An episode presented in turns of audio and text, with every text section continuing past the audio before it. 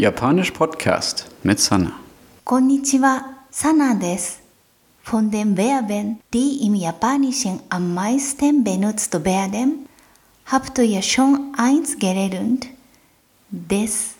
Heute lernen wir noch zwei Verben, die wahrscheinlich auch in der Top 10 sind. Arimas und imas. Beide bedeuten wörtlich es gibt, existieren oder sein im Sinne von sich befinden. Der Unterschied zwischen arimas und imas ist, arimas wird nur verwendet für Gegenstände und Dinge aus der Natur, die sich nicht bewegen können, zum Beispiel Pflanzen, Berge und Flüsse. Imas wird dagegen verwendet für Menschen und Tiere.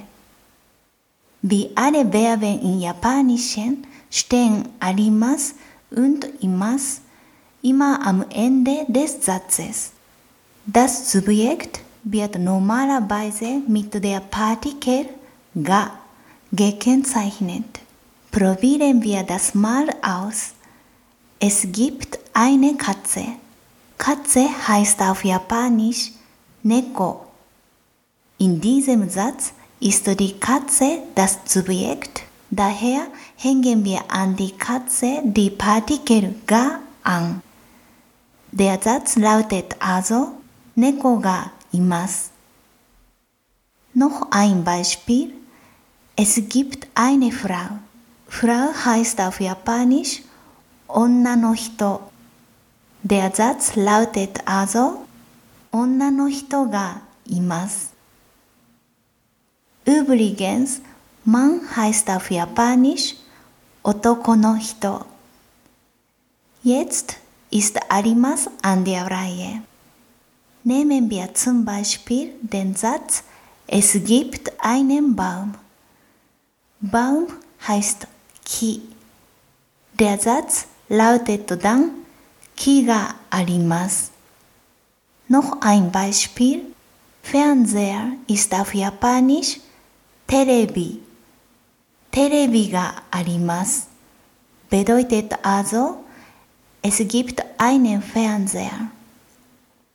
Jetzt möchte ich erklären, wie man diese Sätze mit einem Ort kombinieren kann. An den Ort wird in diesem Fall die Partikel nie angehangen.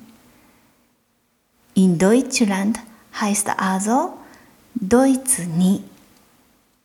Im Zimmer heißt Herr nie. Jetzt können wir sagen, im Zimmer gibt es einen Fernseher. 部屋にテレビがあります。Diese Struktur können wir auch für imas benutzen. Zum Beispiel im Bahnhof befindet sich Herr Kitano. 駅に北野さんがいます。Das war's für heute. In der nächsten Folge lernen wir andere nützliche Verwendungen von arimas und imas. Neue Vokabeln stehen auf meiner Homepage jpodcast.de. じゃあまたね。Tschüss. Japanisch Podcast mit Sana.